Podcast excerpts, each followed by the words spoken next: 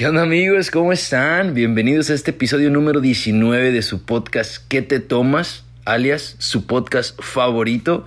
Estoy aquí para darles una pequeña introducción de lo que fue este nuevo episodio donde tuvimos invitado, como ya vieron en el título, a Eder Díaz, alias Gorritas. Eder trabajó por muchos años en la radio, 15 años, y apenas dejó de trabajar ahí, de hecho, el mes pasado, y lo trajimos invitado porque no solamente es un inmigrante, es un motivador y un activista para la comunidad LGBTQ, pero también porque él tiene un podcast que se llama De Pueblo Católico y Gay, en donde él sirve, o su podcast sirve como una plataforma para traer a, la luz historias de, miembros de la comunidad LGBTQ, de hombres homosexuales que, que salen a contar su historia de lo que es ser de pueblo católico y gay. Es un podcast muy interesante, se lo recomiendo bastante y quería que, que Gorritas viniera y nos explicara, ¿no? No solamente de dónde sale su movimiento, pero pues su historia, de dónde viene él. Fue un episodio muy bueno, en donde, entre otras cosas, hablamos de lo importante que es tener empatía y aprender a escuchar y ponerse en los zapatos de las otras personas antes de juzgar. Así que espero que disfruten el episodio. Es el episodio más largo que hemos tenido, pero no lo podía cortar porque la verdad la conversación estuvo buenísima y creo que cuando una conversación fluye y hay cosas que se tienen que compartir, las tienes que dejar. Así que espero que lo disfruten. Gracias, gorritas, otra vez por estar con nosotros. Y pues obviamente también hay que dar las gracias a mi compa Omar Alonso, el Oaxaquín, porque pues él fue el que me conectó con gorritas. Y les recuerdo como siempre, Cuídense, déjenos un mensaje si creen que les gustó el episodio, si no les gustó, si hay algo que tengamos que cambiar. Y nos escuchamos el siguiente episodio.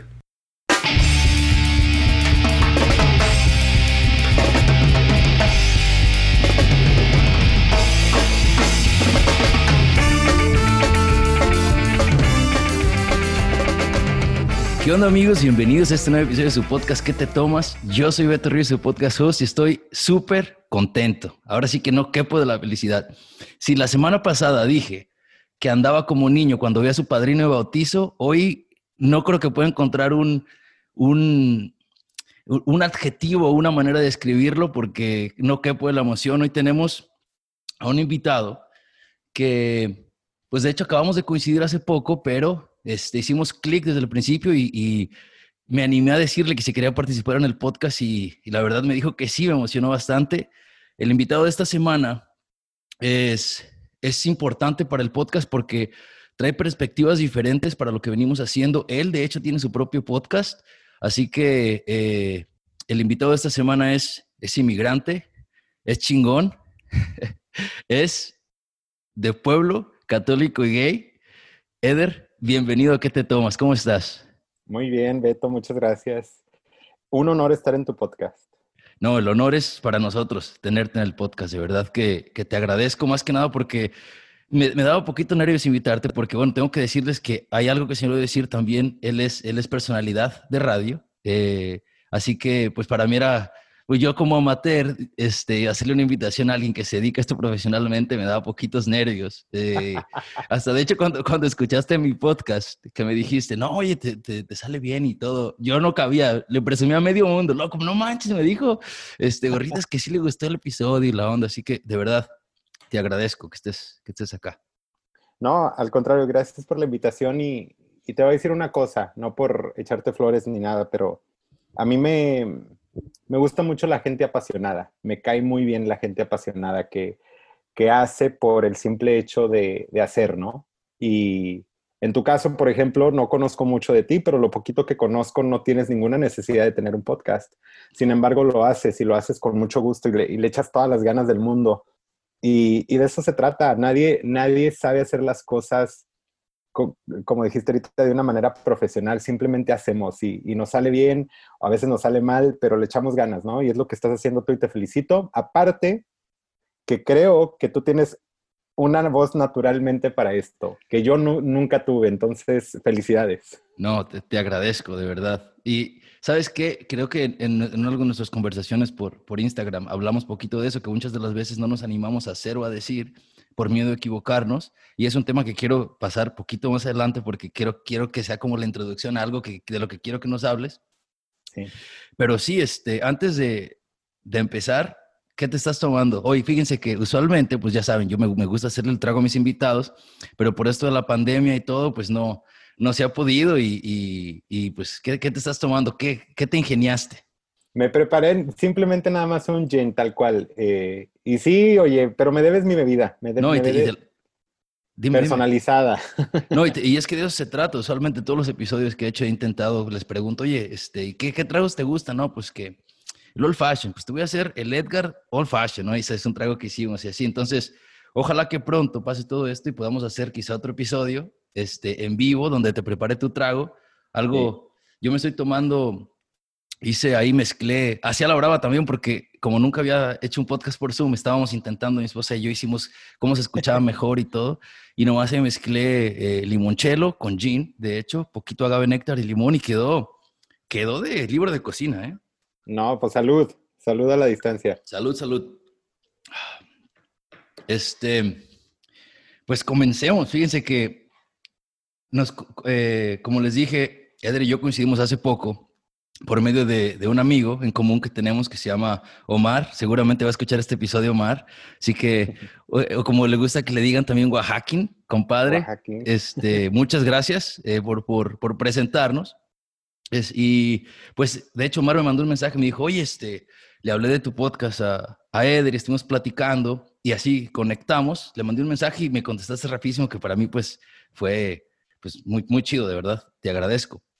Tenemos como cuatro semanas de conocernos. Y Cuando mucho. Empecé a escuchar tu podcast y fue de ahí, primero escuché y dije, ¿sabes qué?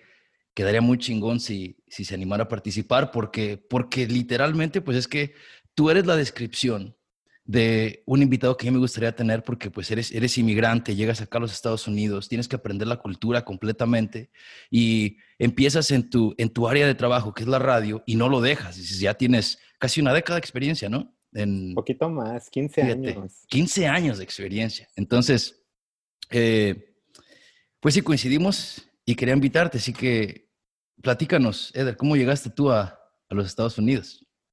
Fíjate que mi historia como inmigrante es muy interesante porque yo soy el segundo de cinco hermanos y hermanas. Y soy el único que nací en México. Entonces, todos mis hermanos mi hermano mayor eh, tienen documentos y, tuvieron documentos toda mi infancia, menos yo. Pero aún así, evidentemente, ¿no? Ya tenía mis, mis papás tenían vida en este país, aquí se conocieron. Pero en mi infancia teníamos temporadas largas donde vivíamos en México. Y a mí siempre me gustó mi país, evidentemente. Y, yo a veces les decía a mis papás, no, pues yo me quiero quedar aquí con mi tía. Y ellos se venían a, trabajar a Estados Unidos y me dejaban. Tengo unos papás, siempre he unos papás, no sé, son los mejores del mundo, súper buena onda, súper alivianados, que siempre nos dejaron pedir lo que queríamos y nos daban en, sus posibilidades todo lo que pedíamos, ¿no? Entonces, si yo les decía, no me quiero ir, me quedaba yo temporadas largas solo viviendo en México con mi tía ya cuando les decía me quiero ir con ustedes, ya me traían a Estados Unidos y, y así sucesivamente. Pero ya como cuando llegué a los 5 o 6 años, me quedé un periodo muy largo en México, hasta terminar la secundaria y casi el primer año de prepa fue que me regresé ya a Estados Unidos y tenía yo 16, 17 años más o menos. Y fue por, por muchas cosas, ¿no? Porque ya te empiezan a decir que la universidad, que el título universitario vale más si es americano y etc, etc. Aparte que yo tenía la urgencia de conseguir papeles antes de cumplir la mayoría de edad para que no se me dificultara más, ¿no? Entonces, sí, ya después de como los 16, 17 años que vivo de alguna manera ya permanentemente acá en Estados ¿Y, Unidos. ¿Y ya lo tenías pues en tu cabeza decir, eh, me voy a ir en algún momento? Cuando era chico. como decisión familiar a estas alturas de la vida. No era mi decisión, de hecho, yo renegué mucho y, y, me hice una promesa personal que en cuanto terminara la universidad me iba a regresar a vivir a México y no se me ha dado esa ventana todavía. Eh, hablando de Omar, que le mando saludos porque seguramente se iba a escuchar el podcast, escuché su episodio de él y había mucho de su historia de él que yo no conocía, pero hay un, una parte en el episodio de, donde platican de qué es lo que te toma ya de esa decisión, ¿no? De cuando eres inmigrante, de decir, ok, me regreso a mi país. Sí. Yo tuve una ventanita chiquita cuando tenía 20, 27 años que trabajaba en la radio en Las Vegas, en la ciudad de Las Vegas. Y me, me despidieron, entre comillas, me descansaron, o sea, se, eliminó mi plaza. Entonces me, me, dejaron ir. Y cuando suceden esas cosas, normalmente te, dan, te dejan ir con algo de económico, un severance package, le, le, llaman acá. Sí. Entonces tenía como 10 mil dólares, ¿no? Que me dieron así de golpe. Y, y, lo primero que hice fue agarrar un boleto de avión y me fui para México y le dije a mi hermano, güey, mi hermano vive allá, mi hermano mayor, hay que hacer algo, hay que poner un negocio, no sé, ya, ya no quiero regresar. Si alguna vez pude, es ahorita, ¿no? Porque ya nada me ataba acá a este país. Pero después me llegó una llamada rapidito, en, semanas, ¿no? Para un trabajo acá en Los Ángeles y, tuve que dejar ir mi sueño de vivir en México. Pero, ¿sabes? Lo que pasa es que todo fue muy rápido. También imagino que también es el shock de que te, deja, te dejas del trabajo y a veces hay oportunidades que no se pueden dejar ir. Y ahorita a estas alturas de tu carrera, ¿te gustaría en un momento regresar y hacer algo? Sí, yo estoy ahorita en una encrucijada de, de alguna manera. Estoy en un momento de mi vida muy interesante. De hecho, acabo de abandonar mi carrera. ¿De verdad? Literalmente renuncié a mi trabajo hace un mes, mes y medio. Em, y por razones, ahorita estamos grabando durante todavía de alguna manera la pandemia de COVID, ¿no? Entonces, la industria está lenta, eh, está, hay muy pocas plazas ahorita, entonces tomé una decisión muy consciente de que por un tiempo muy prolongado no voy a regresar a la radio. Y, y lo, lo estudié muy bien, lo pensé muy bien por mucho tiempo, y finalmente tomé ese salto y ahorita estoy en, en, limbo, literalmente. De hecho, no vivo en Los Ángeles ya. Eh, estoy mudándome. Te enseñaría mi, mi, recámara para que vieras el desmadre que tengo. Y, y, ahorita, literalmente, ese es el reflejo de mi vida. Es un desmadre. Y todo puede suceder. Todo. Y, pero a ver, yo, yo ahora ya quiero aprender más. O sea, ¿qué te lleva a, O sea, porque dices, tienes 15 años haciendo esto y me imagino que hoy vamos a hablar un poquito de cómo entraste a tu carrera y, y de lo importante que es la radio, pues, para las personas aquí en Estados Unidos, especialmente los inmigrantes latinos, ¿no? Bastante, bastante. Eh, por eso yo creo que yo amo mucho la radio, porque es, es, es una herramienta para, para, nuestra comunidad, para nuestra gente. Y, es muy bonita, es muy bonita la radio. Yo estoy, si, yo he tenido un amor en mi vida es la radio. A la radio le he dedicado mis últimos 15 años de manera ciega y, y ahorita, yo, digamos que yo llegué a un punto ahorita en mi vida, tengo 35, estoy por cumplir 35 años, donde mm, lo que, la historia que te platiqué de Las Vegas, todavía tenía sueños, todavía había como cosas por cumplir. Claro a estas alturas de mi vida ya cumplí todos esos sueños, gracias a Dios. Tuve oportunidades muy padres en la radio. Mi sueño más grande era el morning show, llegar a tener el morning show en Los Ángeles. Y, y cuando se me dio la oportunidad, digamos que lo soñé tanto tiempo que la expectativa que yo tenía era tan diferente, que cuando llegué finalmente al morning show fue como the biggest heartbreak que me ha, que me ha tocado vivir. Y, y tuve que tomar una decisión y yo he visto mucha gente a lo largo de mi carrera que, que se queda en un micrófono por ego, por, no sé, por, por, no, la verdad no sé, pero yo he visto a mucha gente que se queda en micrófonos que no les pertenecen. Y yo siempre cuando yo veía eso creciendo en mi carrera, yo siempre dije, ojalá que yo nunca teniendo la oportunidad equivocada, me quedé nada más por quedarme. Y, y ese fue el debate que tuve en, dentro de mí por los últimos meses donde estuve, porque no quería ser malagradecido con la vida, no quería ser tampoco malagradecido con la situación, porque yo sabía que durante estos tiempos mucha gente ha perdido su trabajo, mucha gente está batallando muchísimo. Entonces yo pensaba, ¿quién renuncia a su trabajo estando, pasando lo que está pasando, ¿no? Y, lo empecé a platicar con algunos amigos y todos me decían lo mismo, güey, pues quédate y por lo menos agarra el cheque hasta que puedas ver lo que sigue, ¿no? Pero, no sé, yo me acordaba mucho de esa promesa que yo me hacía de joven, donde yo veía a personalidades que, que la verdad no, o sea, no iban, no estaban en el lugar correcto, pero, pero se aferraban y por ende, por ese aferro, a personas que sí se merecían esa oportunidad no les tocaba esa oportunidad. Entonces yo llegué a un punto donde decidí ser honesto conmigo mismo y, aceptar que no era para mí y que a lo mejor hay alguien allá afuera ahorita desempleado que se merece más esa oportunidad y que sería más feliz y sería más útil. Y, y me hice a un lado. Pero, qué maduro, qué humilde y qué grande de tu parte tomar una decisión así, porque yo creo que muchas veces ah, tú, tú lo ves ahora en, lo que es la radio y, obviamente pues es, es, como tú dices, tan difícil tener esa silla y ese micrófono. Y lo voy a poner en un ejemplo de fútbol, por ejemplo, ¿no? Es, lo veo como, como en la selección, ¿no? De México que, hay jóvenes buenísimos y que nunca los ponen porque están los viejos que siempre siguen, o sea, monopolizando lo, lo, que son las posiciones y los equipos y terminan, en vez de dejar que, el equipo crezca o la industria crezca en este caso, estás, lo van deteniendo, ¿no?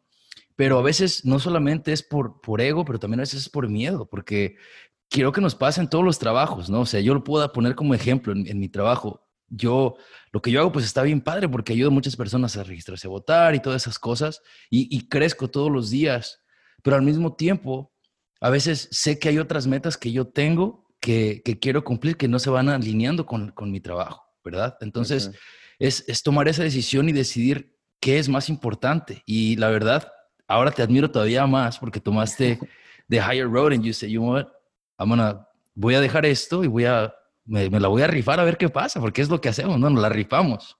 Sí, gracias, gracias por tus palabras, pero tienes razón. Fíjate, yo cuando estaba en medio de mi debate, eh, estaba viendo mi Pinterest, que tenía años que no me metía a Pinterest, y en, en, uno de mis álbumes que había creado en Pinterest, hice un álbum de frases y había una que yo había guardado que decía, un, un pájaro posado en una rama no tiene miedo, no porque su confianza esté en la rama y el miedo de que la rama se, rompa, sino porque confía en sus propias alas. Entonces está tranquilo, pero si se rompe la rama, él puede volar, ¿no?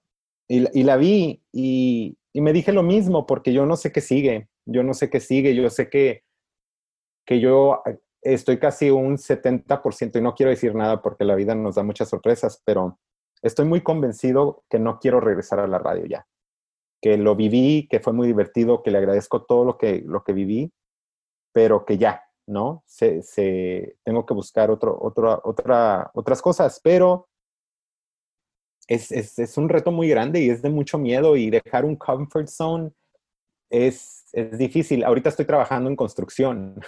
Sí, creo que una de, una de tus historias, hasta me saqué de donde dije, ah, caray. Sí, estoy trabajando en construcción y a veces que estamos en las obras, los, los muchachos es muy normal en una obra que esté la prendida a la radio. ¿No? Y, escucho a mis compañeros o, escucho programas y, yo, mi experiencia más grande no fue tanto como locutor, sino como productor, entonces escucho estructuras, escucho la imagen de la radio. Yo escucho la radio de una manera muy diferente. Claro, claro. Estoy ahí parado con la pala y, digo, ¿qué hice? ¿Qué hice, no? Pero, pero es, es, son momentos cortos, en realidad estoy muy convencido de lo que hice y estoy muy agradecido de tener el valor de hacer lo que hice y, de tener una familia que me apoya y, me permite estos arranques a veces que tengo de hacer las cosas un poquito impredecibles, pero es, es, te digo, es mi gran amor, es mi gran amor. Pero sabes que lo haces y, yo, yo, ahora que me dices, ¿no? Que, que, o sea, que produces y estás viendo todo de, la otra parte de lo que es la radio, porque obviamente producir es una cosa, pero cómo lo percibe la gente, ¿no? Al mismo tiempo es como una clase bien grande la que te estás dando, porque si alguien, si alguien escucha la radio en este país, son las personas que escuchan, que trabajan en la construcción que lo tienen a todo volumen y es la manera de, obviamente pues ha cambiado un poco, ¿no? La, la forma en que, en que, pues que utilizamos la radio, pero tú estás oyendo ahí, ellos qué les gusta, qué no les gusta, qué, cuáles estaciones escuchan. Entonces es también como que una clase, por así decirlo, ¿no? Si en algún momento quisiera regresar, pues ya sabes más o menos este, para dónde va.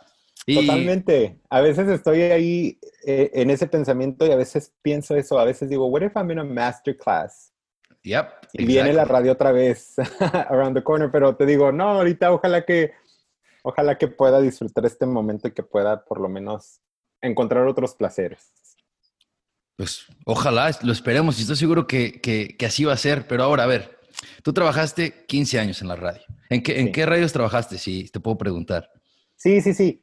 Mira, tuve, para la gente que vive en Los Ángeles, seguramente han escuchado hablar de una estación que se llama Caleb 107.5, que es muy famosa. Eh, es una radio muy, muy popular y le pertenece a Univision y, es conocido dentro de la compañía que es la radio más importante que tiene, ¿no? Eh, y, y, yo podría decirlo que es la radio en español más importante de todo el país. De verdad. Ahí yo hice mi carrera, ahí duré la mayoría de mis 15 años, ahí duré 13. Y los últimos año y medio trabajé en formato regional mexicano. K-Love Radio es formato pop, pop balada. Y, y, de repente, por azares del destino, se me dio oportunidad en, en regional mexicano y fue muy divertido. Trabajé para un programa nacional que se llama el Freeway Show con la bronca, que se escucha en tu ciudad se escucha por todo el país, en Chicago, en Dallas, en, en San Francisco, en Miami, en New York. Y, y esa fue una, una, experiencia muy divertida porque yo le tengo mucho miedo al formato regional, porque es un formato por naturaleza, y no quiero generalizar, pero por naturaleza es un formato homofóbico. Okay. Eh, o, o, o, no, o quizá no homofóbico, pero es muy machista. Definitivamente, es, hay que decirlo como es y sí es. Sí, entonces yo siempre le, tuve mucho miedo a ese formato, pero la bronca siempre me trató como rey y, y me, me, me, dejó tener mucha confianza en el micrófono con ella. Y tuve una temporada muy padre con ella donde viajamos por todo el país y, conocí a mucha gente, conocí muchas ciudades y, y, le agarré mucho cariño a ese formato. Después me regresé a trabajar aquí localmente con un programa de Iván y Evelyn y y en la 101.9 local en Los Ángeles y también fue, fue muy divertido, pero ya después de ahí se me dio la oportunidad de trabajar en el Morning Show en diciembre de este año, del año que acaba de pasar, con, como co-host del Morning Show en una estación de reggaetón. Entonces ya he pisado todos los formatos que te puedes imaginar. Me, me, imagino. Oye, y ahorita que dices del reggaetón, porque ahorita creo que el reggaetón representa mucho la latinidad, de alguna manera. ¿Y lo ves tú sí. así? ¿Tú que vienes de la radio? Pues yo creo que si no representa la latinidad, definitivamente representa al, al, latino que no es mexicano. Ok. Porque creo que la radio en general, no hay ciudades donde no, pero en general en el país se enfoca en la audiencia mexicana. Sí. Y, y hay muchas audiencias en ese caso que quedan descuidadas, ¿no? Y digo, el regional mexicano lleva el nombre del, del país dentro del formato. Y, y, el regional mexicano es el formato más fuerte que existe en el país. Es muy difícil encontrar radios en ciudades que son pop en español, pero siempre te vas a encontrar cinco o seis locales que son regionales. Entonces, el, el, formato reggaetón creo, en mi opinión, que le está abriendo por lo menos la visibilidad a colombianos, a puertorriqueños, a, a, personas que no necesariamente vienen de México y hacen, hacen música mexicana. Yo te, te, lo digo porque yo empecé a ver los números, porque ahorita, antes era un poquito más difícil, porque tenía nada más como billboards, 40 principales, todas esas cosas, pero mm. yo empecé a ver los números de, de Spotify, de los artistas más escuchados del mundo en la plataforma de Spotify. Y ¿Sí? es, es, es increíble cómo los artistas de Estados Unidos están buscando a los artistas más escuchados de Latinoamérica, que no necesariamente es México, bueno, con la excepción de Snoop Dogg, con la banda MS. Este, claro. y, y, lo hacen porque no se ve coincidencia, pues, de que estén, como que siento que de alguna manera ellos como que están, nos están haciendo ser la onda, por así decirlo, a los latinos. Y ahí, dime. Suceden dos cosas. De hecho, estoy, estoy estudiando mi maestría y acabo okay. de terminar una, una investigación precisamente de eso. Porque también lo que sucedió es que de, si no me equivoco, y ahorita no tengo mis documentos enfrente de mí, pero si no me equivoco, digamos, en el año 94, solo el 30% de Latinoamérica tenía acceso a smartphones y a Wi-Fi. Uh -huh.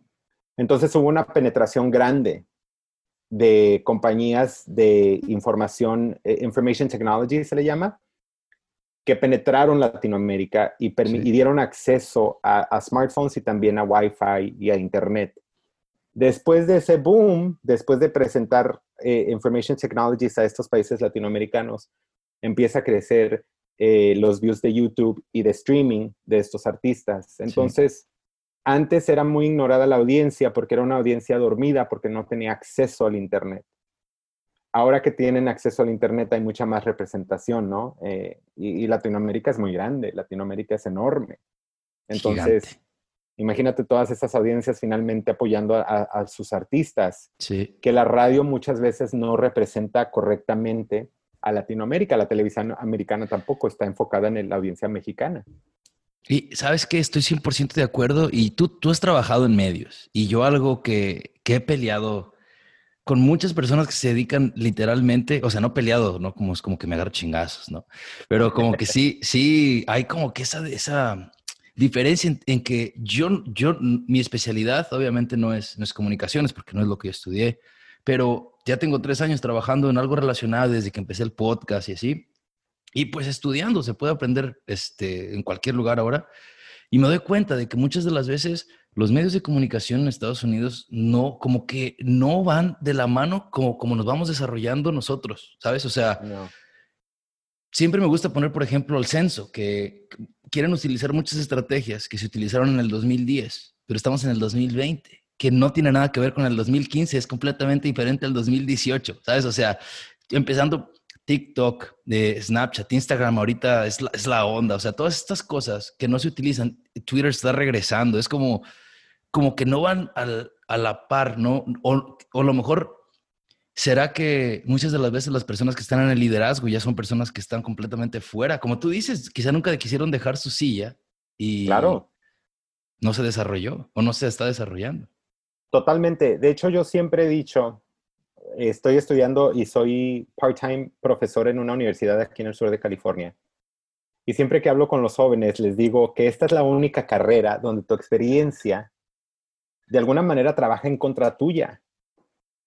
Porque todo lo que tú aprendiste, todo lo que, donde tú tuviste éxito, ese patrón de consumidor ya cambió.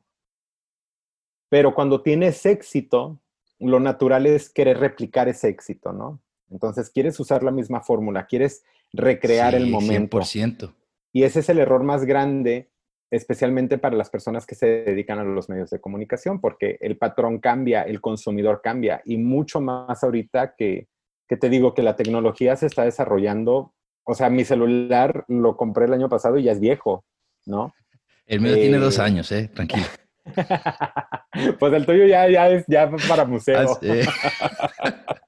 Ancient. No, pero eh, estamos, eh, la, yo creo que es la primera vez en la historia del ser humano que tenemos acceso a tanta información y a tanto contenido que literalmente las personas que se enseñaron a hacer tele y radio en los noventas no pueden competir ahorita, no pueden. La única persona calificada para hacer contenido ahorita es el chavito de 15 años que sabe usar todas las aplicaciones de moda, que sabe crear una historia en 15 segundos y hacerte reír. O sea, si yo abro mi aplicación de TikTok, no me duermo hasta las 3 de la mañana. 100% de acuerdo, compadre. Entonces, ellos son los que saben hacer contenido. Yo ya no, yo ya, yo ya fui, yo ya hice. No, y sabes qué, y es como una paradoja tan grande porque nunca, yo, yo, o sea, te empiezas a dar cuenta, dices, ¿no? ¿A quiénes son los que quieren traer de interns? A los que quieren pagarles menos. O sea, son esas personas que conocen y a veces quieres traer la idea de que, oye, ¿sabes qué? ¿Por qué tenemos que decidir nosotros? O sea, yo también, yo todavía me siento joven, tengo 29 años y intento estar en la onda, por así decir, hasta tengo el pelo largo y todo el pedo. Pero, este, sí me enojo cuando digo, oye, pero pues, no, no, lo intentes hacer tú, cabrón. Tú no sabes. Pregúntale a este chavo, o sea, pregúntale a la gente por qué queremos inventar. O sea, sacarlo de la manga, ese egocentrismo que decías al principio es... Pero, ¿de qué es tu maestría? Estoy estudiando maestría en, Mass Communications. No lo sé traducir al español, pero me imagino que es comunicaciones masivas o, sí. sí. esa es mi maestría. Estoy ya a dos semestres de terminarla, entonces estoy ya dedicado 100% a, mis estudios. ¿Y en qué, en qué universidad estás estudiando? Cal State Northridge. Es la Universidad Estatal de California Northridge y ahí es donde también soy parte de la facultad. Porque es, es, creo que pusiste que eran los Trojans, ¿no? Matadors. Matadors, that's right. Somos toreros. ¿Cómo se me olvida? Qué chingón, ¿eh? Y eres de los Altos de Jalisco, donde pues ahí son toreros de... no, olvídate. Tú estudias, tú llegas a Estados Unidos a los... ¿Cuántos años tenías, me dijiste? Como 16. 16. Llegaste a la high school. a la high school. Era sophomore en high school cuando llegué. ¿Y qué tal? ¿Era como te lo pintaban?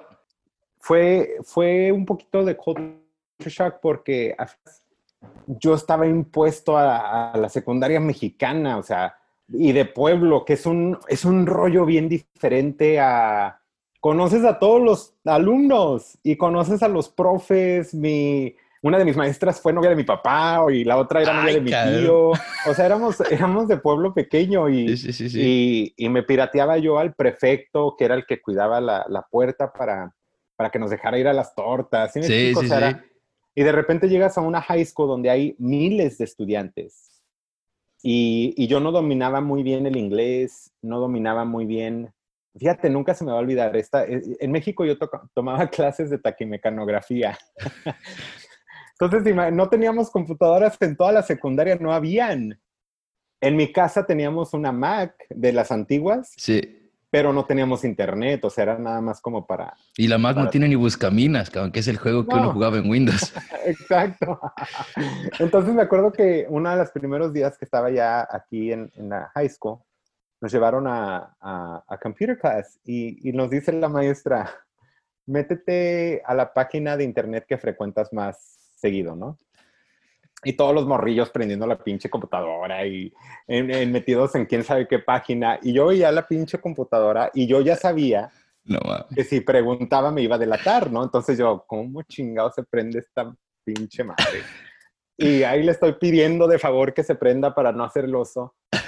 Y, y pues tuve que levantar la mano, no tuve que pedir ayuda y ya llega la maestra, se acerca y muy amable, creo que se dio cuenta de la situación y trató de no hacerlo muy obvio. Y ya me pone, me la prende y ya me pone el navegador y ya me hizo que go to your favorite website. Y pues gay, el otro. en mi vida siempre me gustó comprar discos y fui muy fanático en su momento de Britney Spears. Y la única pinche página que yo había visto en mi vida, pues era la que promovía ella en sus discos, ¿no? Atrás siempre decía BritneySpears.com. ¡Qué chingón! No, era la única pinche página que se me ocurrió, que me acordé. Y ahí estoy, ¿no? BritneySpears.com. Pues todo el, todo el salón se dio cuenta en ese momento. No había necesidad de explicarles más. ¡Qué chulada de experiencia! no mames. Pero tampoco había muchas páginas de internet en aquel entonces, entonces. No, y es que yo cuál hubiera puesto, o sea, cuando tenía 16, MySpace. MySpace o High Sí. que te dieron High Five. Le, y, taquimecanografía, chavos y chavas, es esa clase en la que te enseñan a, a, a to type en una máquina de escribir, a, a escribir en una máquina de escribir. Llegas aquí entonces a los 16, terminas la high school, ¿no? ¿Y en qué momento dices, sabes que yo quiero trabajar en la radio? ¿Cuál, ¿Qué fue tu, tu motivación? Fue muy Lo que pasa es que yo toda mi vida pensé que iba a ser doctor. Y, y, cuando estaba en la prepa aquí en Estados Unidos, en high school, empecé a tomar clases después de la prepa para sacar mi, mi licencia de, de, asistente de enfermero. Aquí en Estados Unidos le llaman CNA, Certified Nurses Assistant y saqué mi licencia y estaba trabajando en un hospital aquí del, sur de California que se llama Children's Hospital of Orange County, donde yo, cuando estaba chavito, tuve un accidente viviendo aquí en Estados Unidos y ahí me salvaron la vida. Entonces le tengo mucho cariño a ese hospital, es un hospital infantil. Y empecé a hacer mi, mi práctica, pero me tocó en el departamento de oncología, ¿no? De cáncer infantil. Y fue muy duro, fue muy pesado, muy, muy triste, muy, muy trágico, como como es el cáncer, ¿no? Y me acuerdo precisamente de un día que yo le tuve que traducir a una familia que su hijo no iba a sobrevivir la noche. Que después de todo el proceso me fui a, la recepción y estaba viendo por la ventana y estaba viendo el mundo afuera, ¿no? Los carros, los coches y la gente caminando. Y dije, qué cura que la gente ande en su día a día y no se den cuenta de tanta tragedia que está sucediendo aquí, dentro de estas paredes, ¿no? Y en ese momento supe que no, esa carrera no era para mí, que yo soy muy sensible, soy muy, tengo muchas emociones a flor de piel y pues no, no iba a sobrevivir ahí. Y me acuerdo que regresé a mi escuela y platiqué con mi counselor, que no les tengo mucha fe y en escuelas públicas tampoco son muy buenas, pero tuve mucha suerte de tener una muy grande que me dijo, entendió lo que le estaba tratando de decir y me dijo, que pues estás a punto de aplicar a universidades y tienes que declarar una, una carrera. me dijo entonces, ¿qué te gusta hacer? Y lo único que le dije fue, desde que soy chavito, me encanta ver las noticias. Y me dijo, ok. Le dije, me encanta leer y me encanta escribir. Y me dijo, pues, considera algo en comunicaciones, a lo mejor serías un buen periodista. Y empecé la carrera de periodismo pensando en trabajar en tele. Pero estando ya en la carrera de periodismo en la universidad, te piden que hagas eh, internships, ¿no? Y que empieces a, a, buscar oportunidades de experiencia. Y pues yo lo único que conocía era Univision, me metí a la página de Univision a buscar internships y encontré un trabajo entry level que según yo y, mi poca experiencia que tenía y lo que estaba estudiando podía aplicar a ese trabajo. Entonces dije, screw the internship, ¿no? Pues voy a aplicar un trabajo. Y era media, medio tiempo, entonces eh, apliqué y, y nunca me di cuenta que era en radio. Yo asociaba Univision con televisión, televisión, televisión, televisión. Entonces ya cuando me llamaron y me dieron la oportunidad y me contrataron, era para el equipo de promociones de radio de K-Love. La gente que anda en, las camionetas regalando calcomanías, ¿no? Sí. Y, gorras. Y, y, ese equipo en aquel entonces era muy cotizado. Toda la gente que buscaba radio buscaba estar en ese equipo. La radio, eh, eh, te digo, es muy importante, tiene muchos eventos muy grandes. Entonces, si vas a trabajar para una radio, vas a trabajar ahí. Quieres trabajar ahí. Y, y, me dieron la oportunidad, yo no sé por qué. Me dijo después la chava que me contrató que yo fui la única aplicación que presentó un cover letter. Todo lo demás nada más su currículum, ¿no? Y yo presenté un cover letter y eso le llamó la atención de mí. Me dijo, entonces, a pesar de que no tenías experiencia, me gustó que, pues, que le dedicaste tiempo a tu aplicación. Y, y así fue como entré a la radio. Obviamente, evidentemente me enamoré tanto que ya nunca perseguí tele. Güey, qué, chingón porque dos lecciones grandísimas nos acabas de dar ahorita, canal. La primera que para mí es algo bien perrón porque la neta, hasta yo sufro de, de esta parte. Muchas veces nos descalificamos nosotros solos de las oportunidades que nos da la vida, loco. O sea, no dejamos ni que alguien más nos diga no, nosotros solitos nos decimos que no. Y tú dijiste, chingue su madre la internship, loco, y vámonos por el trabajo. Y te lo dieron, ¿no? Esa es la primera, qué, qué, qué perro, la neta, o sea, qué, qué bueno. La segunda, que te tomaste el tiempo, hiciste las cosas como debían de ser sin shortcuts, porque uno tiene que saber aquí en Estados Unidos, chavos que nos están escuchando y chavas, tienes que completar si es cover letter, resume, CV y todo como tiene que ser, o sea, y tienes que hacerlo bien, pero la primera, la neta, que no te descalificaste. Y oye, y ahí es donde entras a Kalo sin querer y te quedas ahí todo este tiempo. Sí, la verdad es que poco a poco empecé a ascender, eh, poco a poco empecé a curiosear y yo creo que yo nunca, nunca voy a ser como, eh, nunca voy a promover el trabajar gratis, pero a mí me, me enseñaron siempre a trabajar. Yo, yo te digo, yo vengo de, de un padre que es muy trabajador, de una madre que es muy luchona y de una familia que, que les gusta el trabajo. Entonces, la primera semana que yo entré, yo veía que todos mis compañeros se iban. O sea, llegaba la hora de salir y se iban. Y yo me metía a los estudios. Y yo platicaba con los productores y yo les hacía preguntas. Y, y conocí a un productor increíble que se llama Gustavo Neri, que la primera vez que yo me le acerqué, me dijo, lo que quieras aprender, yo te enseño, siempre y cuando estés dispuesto a estar aquí. Porque las horas son largas, y, yo no puedo meterme en las horas de trabajo que tú tienes, pero si quieres llegar antes, si quieres quedarte después, bienvenido. La segunda vez, el segundo día después de haberlo conocido, me quedé con él en el estudio hasta las 4 de la mañana.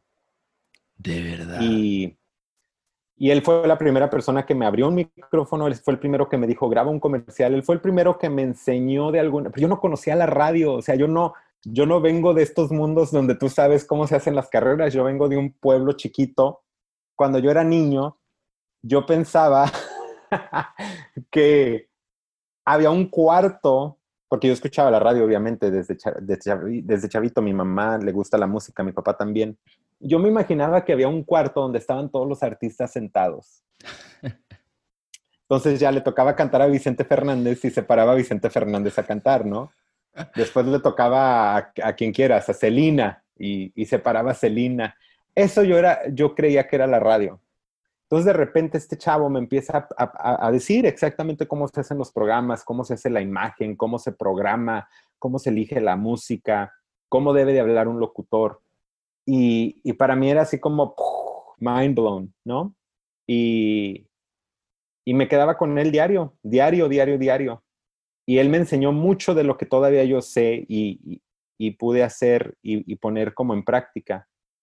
Y fueron esos, esos meses iniciales donde yo me quedaba, me quedaba, preguntaba, veía y me sentaba en la esquina de los estudios a ver a, mis grandes mentores que son Omar y Argelia, que tienen un morning show muy exitoso aquí en Los Ángeles desde que yo tenía 21 años, yo me sentaba en la esquina de su programa a las 4 de la mañana y, los veía trabajar.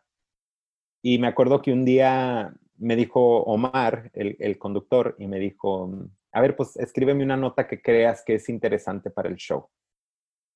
Y, y ya no, pues agarré mi computadora bien emocionado y me puse a escribir, la imprimí y se la di. Y la vio y la rompió me dijo, esto no sirve para radio.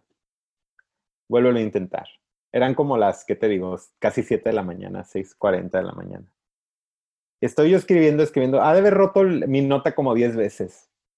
Antes de cerrar el micrófono, antes de que se dieran las 10 de la mañana, los shows de, de morning shows aquí en Estados Unidos normalmente son de 5 a 10 de la mañana. Leyó mi nota al aire. Güey, yo me sentí el más chingón del mundo. Pues, ¿cómo no? y, ya con el tiempo, años después, pude ser su productor de ellos. Qué perro. La neta, fíjate que a todos los, los episodios pasados, bueno, la mayoría les he preguntado que dónde es el parteaguas de, de quién eras tú antes de quién eres hoy, ¿sabes? O sea, sí escuchándote, obviamente no nos conocemos mucho y por la historia que me estás platicando, pues es que no encuentro cuál es, porque obviamente trabajas en la universidad, en, para UC Davis, para no más UC Davis, yo trabajé para ese lugar, para, para este, este hospital. De casualidad entras en este trabajo y sigues ahí, pero también después conoces a este productor y, y te empieza a enseñar.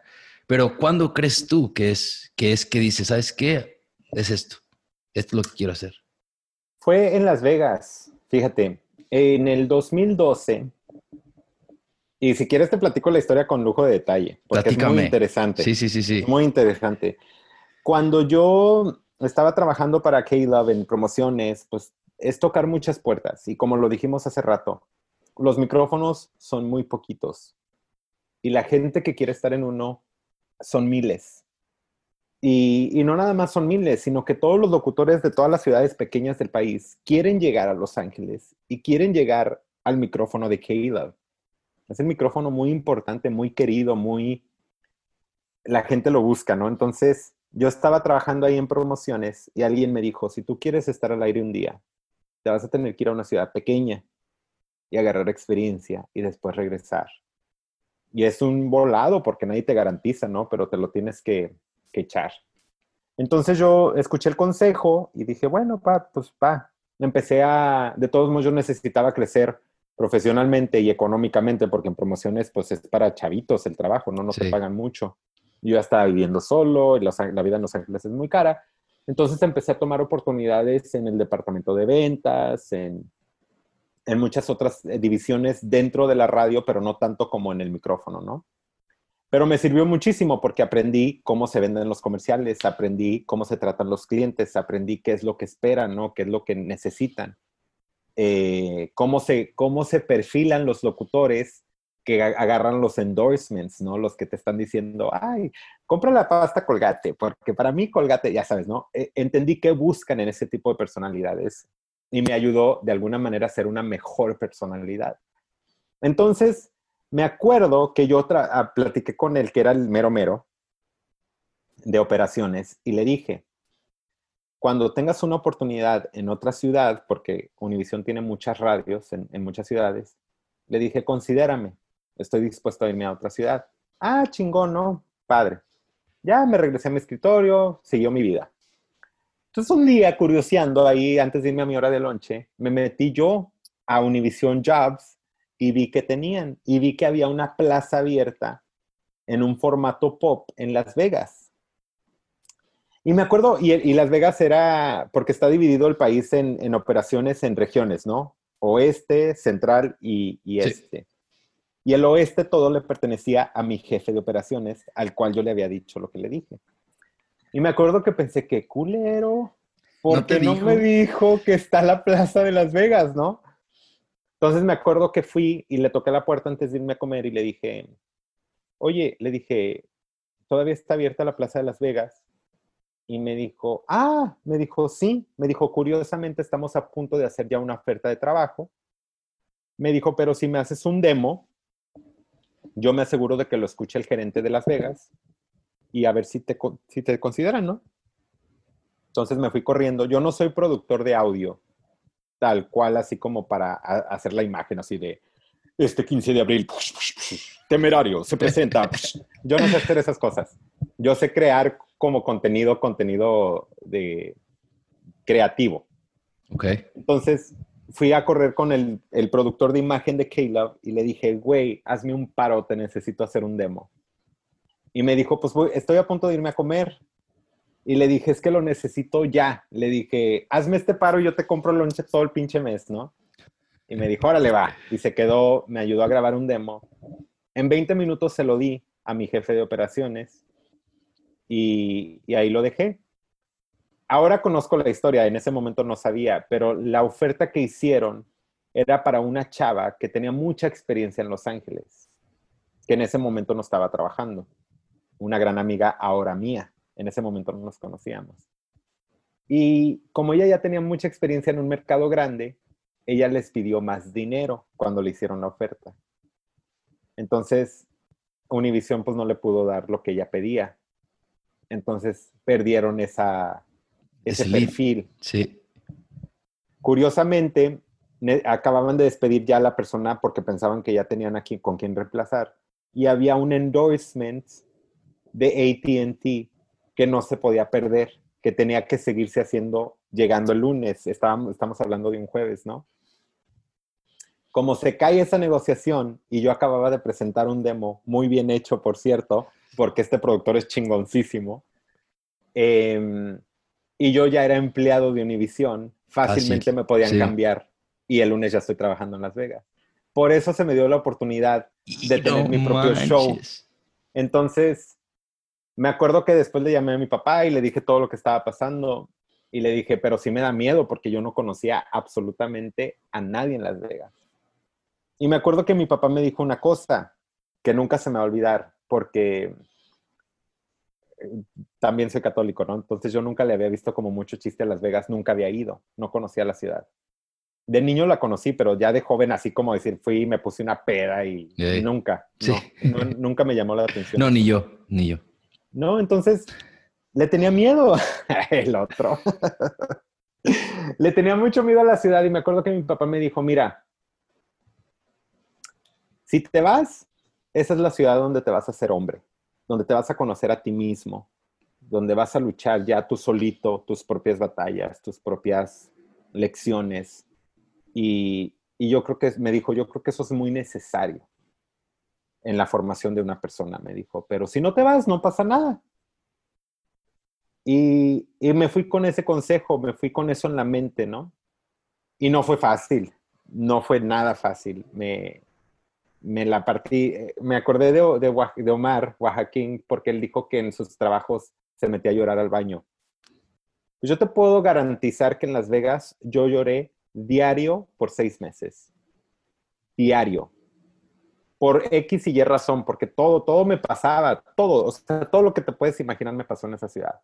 Entonces yo lloraba mucho y yo diario decía, ¿qué estoy haciendo? ¿Por qué me, o sea, por qué estoy aquí? ¿Por qué estoy aguantando esto? Pero yo me acordaba de, mi papá y, lo que me dijo que en esa ciudad me iba a ser hombre. Entonces yo decía, si me voy, no me voy a hacer hombre. Ah. ya valió madre. sí. No, yo decía, si me voy, voy a perder la lección, no voy a aprender lo que se debe de aprender. Y ahí me aguanté dos años. Esa fue la ciudad que me enseñó a luchar por mi sueño, a que las cosas no son nada fácil, y, me preparó para lo que fue después, porque mi carrera hay un antes y hay un después en mi carrera y, el antes y el después es Las Vegas. Llegas y no sabes, me imagino, que no sabes cómo era tener tu propio programa de radio, tuviste que aprender así a la brava, ¿no? A la brava, a la brava y me acuerdo, fíjate, una de las primeras lecciones grandes que tuve fue con mi gerente, porque en mi primer show, al aire en vivo, cierro el micrófono, se acaba, era de 3 a 7 de la tarde, que es el segundo show más importante de una radio. Eh, no mames. Cierro el micrófono, se acaba mi show y yo estoy contentísimo, ¿no? Porque ya sé, y toda mi familia me estaba escuchando, ya sabes, por internet, todo lo que te puedas imaginar. Cierro el micrófono y me llama, me dice, ven a mi oficina. Y yo voy, pues, sin anticipar nada, pero tampoco pensando que iba a ser una plática negativa. Entonces, cierro la puerta, me sienta y me dice, ¿qué acabo de escuchar? Y le dije, ¿cómo que qué acabas de escuchar? Y me dijo, I don't know what you did or what you think you did. Me dijo, pero no escuché yo al demo que me mandaron. Me dijo, entonces yo no sé cómo le vas a hacer, pero si mañana no te escuchas como tu demo, this is not going to work out. Ahora, para la gente que no sabe de radio y que no, no entiende muy bien esa palabra, un demo se graba a propósito. Es una demostración de cómo puede sonar. Okay. Está prescrito. Grabaste la misma frase unas 15 veces y escogiste la mejor. Está producido chingoncísimo con camas musicales por un productor que en el caso era el, director de imagen, en mi caso era el director de imagen de Caleb, DJ Cristian. Entonces está pulidísimo a más no poder. Haz de cuenta que te tomaste una foto y le pusiste 15 filtros. Claro. Entonces la chava te está diciendo, pues no te pareces al de la foto. O alguien te está diciendo, no te pareces al de la foto y no sé cómo le vas a hacer, pero te tienes que parecer al de la foto. Y... y yo me acuerdo que dentro de mi, de mi, sí, pues de mi golpe que sentí en el corazón por lo que me había dicho, me acuerdo que pensé y dije, este güey no sabe qué es un demo. En su vida, no, pero es muy padre también porque, por ejemplo, en, Los Ángeles tenemos director de programación, director de música, dirección de operaciones. Yo venía de un mercado grande. Sí, sí, sí. Yo venía impuesto a toda la estructura, a ver toda la estructura. Me voy a un mercado chico donde el director de ventas es el gerente, es el productor, es el director. O sea, no, no tienen la experiencia de las personas con las que yo trabajaba. Claro. No hablaban de la misma manera y ellos mismos no se desenvolvían de la misma manera. Entonces, fue un golpe a mi ego recién llegado y a mi emoción, pero me enseñó también a lidiar con personas de, y, estructuras de mercados pequeños, de ciudades más pequeñas, ¿no? Pero en ese mismo momento yo, en el mismo primer día yo dije, pues me voy, no me quieren. Renuncio. Te voy, a, te voy a decir algo que cuando yo empecé, cuando llegué a Estados Unidos, no hice un año de high school y después entré al colegio comunitario y hacen como ese día en que llevan diferentes empleadores para ver si, si algo te gusta. Sí. Y el único trabajo que me, me llamó la atención, esto ya hace 10 años, era de, de hacer eh, promoción para una radio. Wow. te lo juro por Dios, o sea, y dije, ¿sabes qué? Ese está chido, era medio tiempo. Y que ojalá que después me puedas dar unas clases de esa onda, porque es... Cuando quieras, cuando quieras. Y, y, nada más te quiero decir una cosa, que si en tu vida han habido indicaciones que a lo mejor la radio o las comunicaciones o cualquier tipo de cosas es para ti, que no les, no, no, no les muestres desconfianza porque tienes mucho talento nato. Yo siempre, yo siempre lo dije y tienes mucha razón. Y, y yo soy un producto mi carrera ha sido un producto de la gente con la que me rodeé, de la gente que me dio oportunidades y creyó en mí. Eh, y es una lista larga de personas, incluyo a María Argelia, incluye a aquel productor inicial que se llama Gustavo Neri. No me gusta decir sus nombres, siempre me ha gustado. DJ Christian, que lo dije hace rato. Isabel González, que no nada más es una de mis mejores amigas, pero es la que está muy involucrada en la segunda parte después de Las Vegas, ¿no? En mi carrera. Y, y un sinfín otro de, nombres de personas, eh, Carlos Gutiérrez, Esmeralda Sosa, en fin. Yo soy un producto de toda la gente con la que me rodeé, que creyó en mí, que me enseñó, que, cuando yo tenía miedo me aventaban y, me impulsaban más lejos y, y, me han retado, ¿no? Entonces, yo siempre dije que yo nunca soy, nunca he sido ni el más talentoso, ni el más creativo. Lo único que yo tengo es que yo soy trabajador. Yo era el único que estaba dispuesto a llegar a las 3 de la mañana y salirme de ahí a las 2 de la mañana del día siguiente. Eso sí lo tengo y eso me ha ayudado mucho. Pero tú, por ejemplo, y te conozco muy poco, pero tú tienes talento natural en mi oído como productor, ¿no? Yo no tengo la voz que tú tienes. Yo tuve que enseñarme a hablar en un micrófono y me costó años y muchos ejercicios. Y aparte mis propias inseguridades, ¿no? Como persona gay, eh, de cosas que yo escucho en mi voz que a mí me caen mal, porque traigo una homofobia que se me ha heredado hacia ciertas cosas, ¿no? Que yo puedo hacer, cómo puedo sonar. Y yo siempre he admirado las voces masculinas naturales, que yo me enseñé a practicar, a sonar así, y ejercicios de respiraciones y muchas otras cosas, porque mi voz natural no es así. Una vez alguien me dijo, y nunca se me olvida, es que tú hablas cantadito. Y para mí, hace cuenta que me dijeron maricón. Pero si a mí me dicen que hablo cantadito, Janet, Janet habla súper cantadito, ella canta cuando habla. En, falsete, ella habla en falsete. Ah, pues después me dijeron, y, a lo mejor es verdad, que la gente de Jalisco habla cantadito. O sea que no es nada que ver con cualquier otra cosa que yo me haya sugestionado.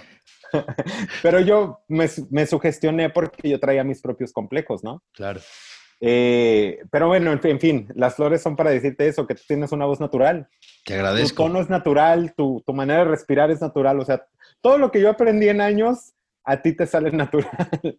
Muchas gracias. Creo que, que significa un montón y creo que siempre he tenido esa inquietud de, de hasta hace poco me animé a, a confesársela a Janet, por ejemplo, decirle, ¿sabes qué? Yo toda la vida he tenido ganas de, de hacer algo que tenga que ver con medios, con tele, o sea, por eso obviamente empecé el podcast. Y, y, te voy a decir, empecé podcast porque me daba miedo a mí salir en cámara. O sea, decir, dije, vamos a empezar con, con vos y, y, ver cómo nos va, ¿no? Pero de verdad significa un chingo, sabiendo que tú tienes toda esa experiencia. Gracias, de verdad. Eh, y ahora, a ver, ¿De qué parte de México eres, compadre? Porque nomás yo digo de Jalisco. Y yo sé de dónde eres, pero que tú dinos a nosotros. Soy de los Altos de Jalisco, orgullosamente de un pueblo pequeño, pero muy chingón que se llama La Chona. Bueno, se conoce como La Chona, pero se llama Encarnación de Díaz, Jalisco. Como, como bueno, todo, eh, todo mexicano creo que es orgulloso de dónde viene, pero la gente de los Altos de Jalisco es, es muy bonito y es muy bonito ser de los Altos. Ahora, a ver, te voy a... La, la siguiente parte de la entrevista y, o plática. Eh, yo sé que para respetar tu tiempo, no sé si, si traes apuro, también dime, no, no pasa nada. No, no, yo al contrario, yo hablo mucho.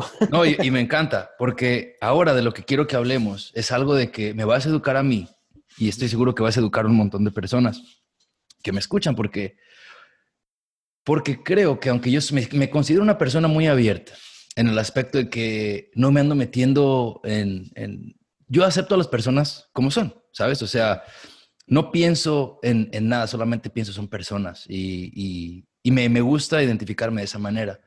Pero al mismo tiempo, creo que en, los mensajes que nos mandamos en Instagram, me dijiste, ¿sabes qué? Yo iba a poner este video en TikTok y me dijiste, pero no lo puse porque me dio miedo, porque no quería meter la pata. En este mes, que es el mes de Pride, yo me he abstenido a poner muchas cosas en favor de, apoyar a la comunidad LGBTQ, porque no me sentía la persona indicada para hacerlo. Siempre he intentado ser respetuoso y no hablar de algo que no conozco completamente.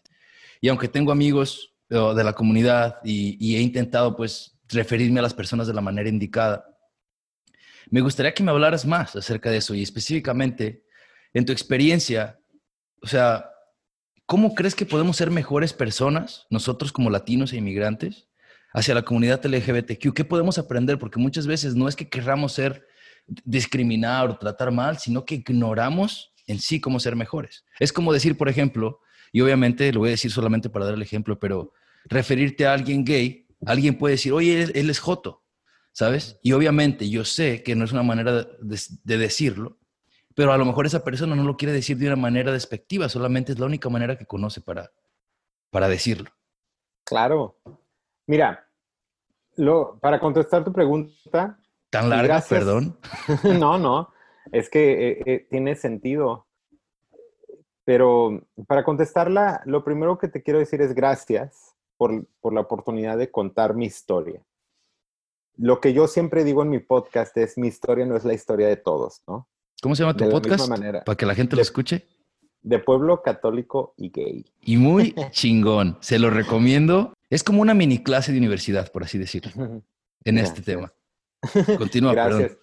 No, sí, es, es, muy difícil y es muy difícil hablar del tema. Es muy difícil poner tu historia en, en una plataforma donde la gente la puede escuchar y, y no opinar de, tu experiencia, opinar de, tu relación con tu padre, etc., etc.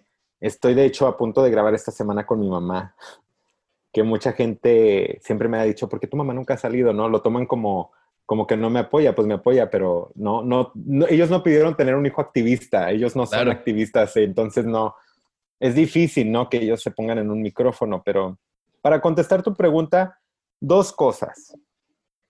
La primera es escuchar. Poder escuchar, como, como tú bien lo dijiste, a veces no, a veces usamos palabras y no, no entendemos contextos. Y es muy importante entender el contexto de una experiencia de vida.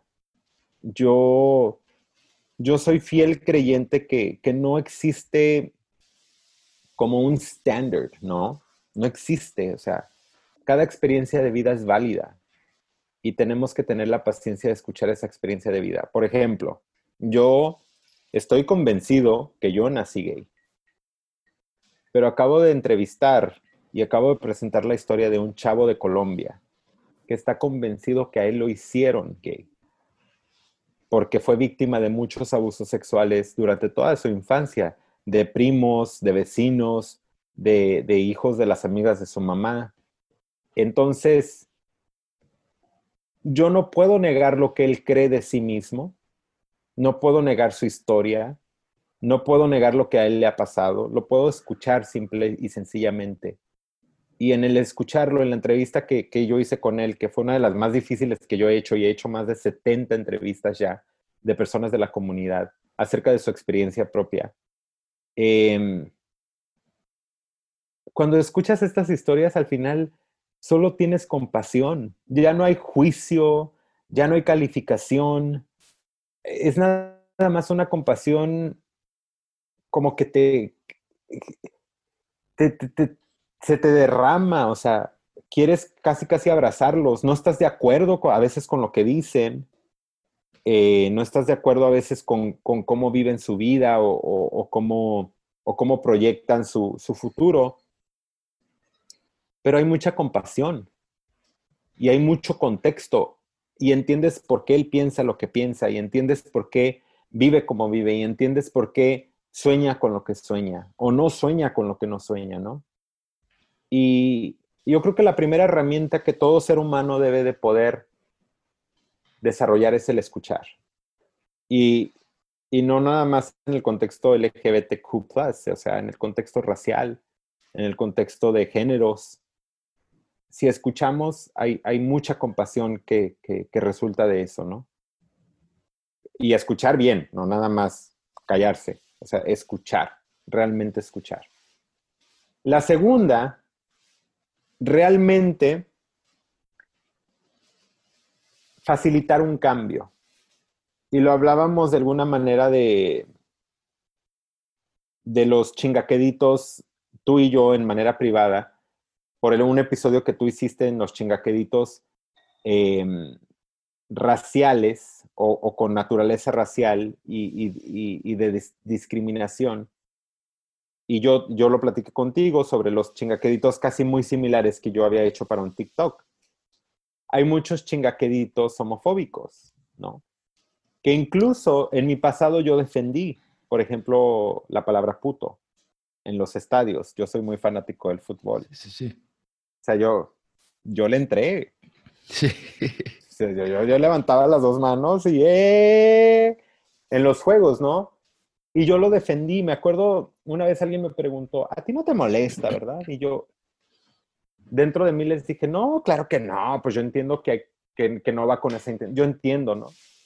Y después yo me tuve que sentar conmigo mismo y entender, entender que a lo mejor, así como cuando yo era niño y escuché cosas salir de, la, de mis papás, de mis tíos, de mis primos, y a mí me hirieron, a pesar de que no iban en contra mía directa, debo de entender que ese chingaquedito puede herir a alguien más que está al lado mío, que no tiene el privilegio que yo tengo, que no es activista, apoyado por sus padres, todo lo que ahora yo ya soy. Y tengo que entender yo lo puedo justificar de 10.000 maneras y decir es cultural, y la secundaria, y, es una manera. Pero a fin de cuentas es un chingaquedito y es despectivo y es ofensivo. Y yo lo tuve que aprender yo, yo mismo, ¿no? Entonces, tenemos que escuchar, tenemos que empatizar y tenemos que estar dispuestos a cambiar. Sabes que leí algo que tenía más que ver con la. Lo, lo leí, era como, era como un, era un meme, pero no, no era un meme, era como un, como un quote que estaba acerca de, de ahora que está lo de Black Lives Matter y todo esto que tenía que ver, que, que decía algo como, no se trata de que tú pienses que lo que está pasando está mal, se trata de que entiendas que lo que está pasando está mal. Es, por ejemplo, hace rato dijiste algo que me, que me, que me sacó un poquito de onda, pero que después lo entendí, que dijiste que tú tenías un tipo de homofobia hacia la manera en que hablabas. Claro, y déjate lo explico de otra manera, porque ese punto que, que, a ti te brincó es muy importante. Muchas, dentro de la cultura homosexual, ahorita, como dentro de la cultura racial, no cultura, estructura racial, hay un debate, ¿no? Hay un debate ahorita muy importante, que como tú bien dices, no se trata de lo que nosotros pensamos, se trata de lo que es. Y lo que es es más grande que nosotros, supera nuestros 80, 90 años que posiblemente podemos estar en este planeta. Lo que está sucediendo ahorita es un diálogo de la humanidad, no de nuestros cortos años de vida que, nosotros como civilización podemos tener, como personas, perdón. Se trata de la civilización, se trata de los que vienen después de nosotros. ¿Qué, van a vivir? ¿Qué realidad van a vivir ellos? Estamos viviendo un momento muy importante, un diálogo muy importante. En cuestión, por ejemplo, de la, de la comunidad LGBTQ, ahorita también hay, hay, ciertos debates. Uno de los debates más grandes está estructurado en las personas que idolatran al hombre que actúa masculino. Porque dentro de la cultura de, de, la comunidad gay, y estoy hablando de los hombres más que nada, se glorifica al masculino. Se menosprecia al que actúa femenino. Y para ser un poquito más gráfico y un poquito más específico, a la hora de tener relaciones sexuales, el que es, entre comillas, top, que es el activo, el que penetra, y disculpa lo, gráfico. No, adelante. Se glorifica y se menosprecia al, entre comillas, pasivo, bottom en inglés, o el que es penetrado, ¿no? ¿Por qué? Porque hay un contexto de género. Claro. Obviamente el que penetra es más hombre, y el que es penetrado es más mujer. Y, lo encuentras eso en los diálogos a veces cotidianos, ¿no? Ah, pues entre dos hombres, pues ¿quién es la mujer? ¿No? Es una pregunta muy común. Y esa persona vale menos. ¿Qué? Es respetada menos. Entonces, viéndolos desde ese punto de vista, yo te puedo decir que para mí, de donde yo vengo, en mi entorno, donde yo vivía, donde yo me desarrollé, mi sobrevivencia dependía de ser masculino. Mi salud mental, mi salud física, mi día a día dependía de ser masculino. Entonces yo me pasé gran mayoría de mi adolescencia estudiando a mis primos, de pe a pa, cómo se movían, cómo se paraban, cómo hablaban, cómo chiflaban, cómo cruzaban la pierna. Todo. O sea, yo me acuerdo conscientemente verlos y practicar. Porque si yo me delataba, yo corría peligro. yo corría peligro físico, yo corría peligro de, de bullying, yo corría todo tipo de peligro. Entonces, esa es mi homofobia. El no aparentar ser gay. Dentro de mí existe esa homofobia. Existió por mucho tiempo. El no ser, entre comillas, femenino, ¿no? Entonces yo me enseñé a hablar con la voz gruesa, yo me enseñé a patear un balón, yo me enseñé, y, me enseñé a conciencia porque no era mi naturaleza.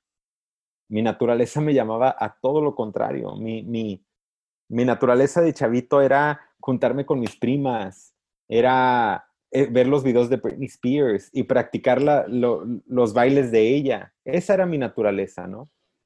Y, y, es un poquito trillado y es un poquito un estereotipo también, pero esa era mi naturaleza personal.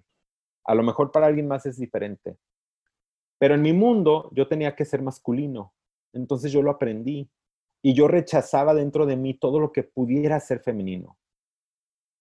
Por eso, eso a veces es muy importante en el diálogo grande, pero también en el, en el diálogo dentro de nuestra propia comunidad, de entender de dónde nace esa glorificación masculina, de entender de dónde nace esa menospre, menospre, ese menosprecio hacia quien actúa femenino, ¿no?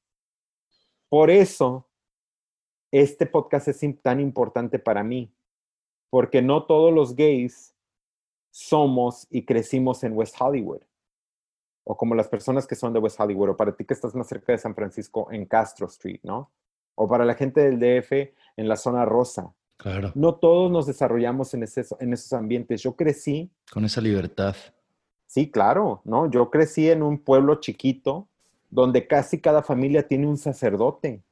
Sí. O sea, los Altos de Jalisco es uno de los lugares más católicos que yo he visto en mi vida y yo he visitado muchos lugares católicos. No, es increíble.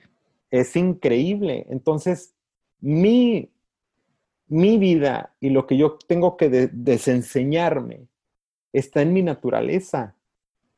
Y, y yo, yo, yo, sé que hay mucha gente que no le gustan los, los labels y todas estas cosas. Pero cuando yo puse el nombre del podcast, yo literalmente me describí como yo me describiría a cualquier persona. ¿Quién soy yo? Yo soy de pueblo, y yo soy católico y yo soy gay. Y eso te va a explicar todo lo que yo soy. Y está súper perronca. O sea, porque... Sí. No, sí, entonces eso es, eso es, son mis pilares. Es... Está, está bien cabrón, por ejemplo, porque yo me acuerdo en uno de tus episodios, eh, me acuerdo que yo, yo, también crecí católico, no practico tanto. Eh, de hecho, en algún momento casi fui padre, fui acólito por, no sé, quiero decir cuatro o cinco años, no sé, muchísimo tiempo fui acólito, fui jefe de acólitos, yo organizaba las misas y toda la onda, ¿no? Y fui al preseminario y toda la cosa. Entiendo la parte del catolicismo, pero me acuerdo de uno de los episodios que dices que, que tú te sentías, fíjate, y todo esto es no solamente tiene que ver con la sociedad, pero con la religión, de que a veces no logramos entender a la, a, la Y quiero preguntarte antes de continuar, si yo me refiero a un gay como homosexual, ¿está bien? Sí, homosexual yo creo que es el término más como de diccionario que existe, ¿no? Ok, entonces homosexual, gay, está bien los dos. Gay está bien donde ya se puede poner un poquito dudoso es joto, es puto, y, yo incluiría queer, porque queer por mucho tiempo en la historia fue usado como una manera despectiva por personas heterosexuales. Pero ahora existe mucha como apropiación de esa palabra, especialmente para las personas que son de, de género no binario, que no necesariamente se identifican como queer, no necesariamente se identifican bisexuales o, straight. Ellos utilizan, o ellas, debería decir, utilizan la palabra queer como un self-identifier. Entonces, para mí, lo que yo he aprendido, y yo he aprendido mucho, porque te digo, yo vengo de un mundo muy tradicional, yo me veo de una manera muy tradicional y vivo mi vida de una manera muy tradicional. Eh, he aprendido mucho sobre los diferentes self-identifiers que existen dentro de mi, de mi comunidad y, y, los respeto. A veces no los entiendo, a veces me, me cuestiono cosas, pero los respeto, ¿no? Entonces, para mí lo más importante es que siempre alguien le pregunte a alguien, how do you self-identify? Y basado en eso, les respetas lo que ellos o ellas quieran, que se les trate como, y, yo creo que es la manera más segura. Que yo, yo entiendo que es como mucho de pedir, pero a la misma vez no, es humano. No, no, no es mucho de pedir porque así es, obviamente es completamente diferente la conversación, pero así como yo quiero que a mí me digan de una manera y que me identifiquen de una manera y quiero que mi nombre se pronuncie de una manera porque es lo que es, tenemos que respetar a las demás personas que quieren que se les identifique de una manera. O sea, yo hasta hace poco, ¿eh? en el último año y medio, creo que aprendí algo bien importante. Me refería a una persona que yo pensé que era mujer como mujer, mm. pero ella se identificaba como, como hombre, ¿no? Mm. Entonces, se portó a toda madre y todo, no me corrigió ni nada, pero después le, compartí la experiencia a un compañero de trabajo eh, y me dice, es que, ¿sabes qué? Cuando cuando no sepas, o sea, refiérete a ellos como they o their, right? So, like, de una manera en que no identifiques un, aprende a no identificar un género, es lo que me dijeron. Lo que me dijeron. Bueno, a, lo, a, lo, que iba con mi pregunta, me tuve que parar porque quiero aprender, o sea, yo de verdad quiero decirlo de una manera apropiada. O sea, habiendo conocido la parte católica, viniendo de una familia católica, cuando tú hablas en tu podcast en un momento que, que decías, es que yo no sé si, si Dios me iba a querer como soy, porque prácticamente, creo que lo dices de esta manera, es como que estabas en un pecado, ¿no? Ser como tú eras era un pecado, no podías, ¿cómo te iba a querer Dios si, no, si en ningún lugar decía, te describía a ti? Y yo, de hecho, estaba corriendo en ese momento y me paré, porque fue como, ¿cómo le explicas a una persona que está acostumbrada a escuchar y vivir la vida de una sola manera, que viven así, que, que no, que, que sí te pueden querer, que sí estás bien, que, que, que eres tú. O sea... Es una, ¿cómo te explico eso? Es una de las encrucijadas más grandes de mi podcast porque precisamente en esta cuarta temporada, porque llevo cuatro temporadas, platiqué con un chavo de Chicago de un pueblo pequeño de Michoacán, si no me equivoco, muy a todo dar. De hecho, sí, continuamos con una amistad después de, haberlo entrevistado. Y yo le pregunté a él que él, si él se identifica como tal católico, él creció católico, y él me dice que no. Y me dijo, ¿por qué me voy a identificar católico si el día que yo me quiera casar con mi pareja, la iglesia no me va a dar la bendición de Dios? Y cuando él me contestó eso, en mis audífonos, haciendo la entrevista dentro de mí, dije, Eder, ¿por qué tú te identificas como católico? El chavo tiene razón, ¿no? Y, y es un dilema muy grande. Lo único que yo te puedo decir es esto, mira, yo hablo de mi propia experiencia. Y yo no tengo todas las respuestas. Para toda la gente que está escuchando, que a lo mejor también es parte de la comunidad, yo no, yo hablo de mi propia experiencia. Yo trato de no generalizar. En mi caso, la religión está tan metida en quién soy yo, en mi sangre, en mi día a día, que por ejemplo, si yo quiero a alguien y le tengo cariño, cuando se van le digo que Dios te acompañe y que Dios te bendiga. Y si tengo un momento dudoso, un momento donde siento que estoy en peligro, me pongo en las manos de Dios. Que sea tu voluntad, protégeme, cuídame, ¿no? trato de, de rezar los rezos que me enseñaron mis padres cuando estoy preocupado, cuando tengo miedo. Cuando yo estaba en la universidad, exploré muchas religiones, muchas. En mi casa hay un franciscano, uno de mis tíos paternos es, franciscano, mi hermano mayor fue franciscano mucho tiempo, estuvo muy cerca de, hacerse sacerdote y él es, él es en gran parte una guía espiritual para mí siempre, siempre que hablamos de Dios, él está involucrado, él me guía mucho. Pero bueno, cuando estaba yo chavito, yo estaba explorando muchas religiones y tuve la, bendición de ir a, Roma y estaba explorando el Vaticano. Y en uno de los pasillos hay una capilla para la Virgen de Guadalupe dentro de la Basílica de San Pedro que mandó a hacer el Papa Juan Pablo II. Y haz de cuenta que vi a mi mamá. Cuando vi a la Virgen de Guadalupe, se me salieron las lágrimas. yo sé que hay mucha controversia cultural acerca de lo que representa la Virgen de Guadalupe. Yo entiendo los debates, bueno, no los entiendo, sé de los debates sobre las, diosas indígenas y, cómo a lo mejor se utilizó la religión de alguna manera para, para, para dominar a los indígenas, ¿no? Entiendo todo eso, pero a mí, desde que yo era niño, se me enseñó a querer a la Virgen de Guadalupe. Entonces la veo como mi mamá. Entonces el día que la vi ahí en el Vaticano, hace cuenta que vi a mi madre, me dieron ganas de llorar, me dieron ganas de abrazarla. Ese día yo entendí que yo era católico. Eh, entiendo que que la palabra de Dios se ha utilizado para menospreciar a la mujer. Entiendo que la palabra de Dios se ha utilizado para menospreciarme a mí. Pero yo me lo contesto a mí de esta manera. Yo quiero ser parte del cambio, porque a mí me enseñaron que Dios me quiere, que Dios lo único que quiere es que yo sea feliz. Eso es lo más fundamental que a mí me enseñaron en mi casa. A mí me enseñaron que Dios es amor y que nosotros nos debemos de amar los unos a nosotros y y de ahí yo parto en mi vida.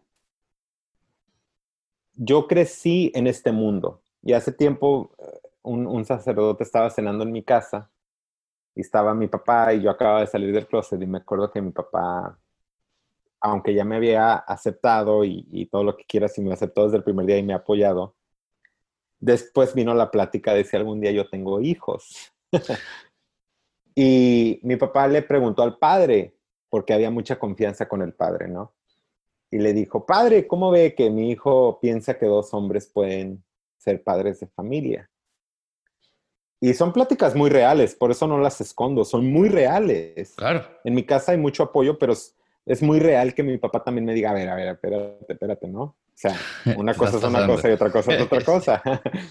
Entonces, estábamos platicando con el sacerdote y fíjate lo que dijo el sacerdote.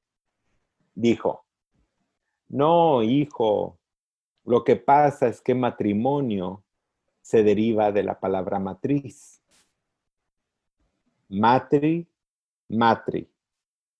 Entonces, si no existe una matriz en la comunión, no puede existir un matrimonio, por ende no puede existir la familia. Ok. Y yo estábamos cenando y yo le dije, muy bien, padre, entiendo su punto matriz pudiera, pudiera ser, según su argumento, el origen de la palabra matrimonio, porque en español se compaginan, pero en inglés no. Le dije, eh, uterus no puede ser el origen de la palabra marriage, porque ahí ya no hay compaginación. Y Jesús no hablaba ni español ni inglés, hablaba hebreo. Entonces su argumento no vale. No mames, es cierto. Y se, quedó callado el sacerdote y mi papá estaba comiendo, me acuerdo, y me dijo, no puedo creer que le acabas de hablar así a su sacerdote. Y le dije, pues, ¿para qué se pone a decir esas cosas en mi casa, en mi mesa, en mi cocina? a lo que voy es que siempre va a existir el factor del ser humano en, en todas las instituciones pero sobre todo en la religión. El ser humano que crece con homofobia, el ser humano que crece con transfobia. Hay seres humanos que crecen con, eh, no lo sé decir en español, pero lo sé decir en inglés, misóginos. Misóginos, ¿no? Em, el ser humano elitista. Existen todo tipo de crianzas y esas personas llegan a lugares de poder. A veces tienen un micrófono, a veces tienen un, un pulpit o un altar de donde predicar la palabra de Dios. A veces tienen una presidencia, a veces son senadores, a veces son em, lo que tú quieras, consejeros de escuelas. Tienen el poder de que los escuchen. Claro. Entonces, y es de ahí de donde parte, es cierto. Claro, entonces yo por eso siempre veo ese factor humano en cómo se practica la religión.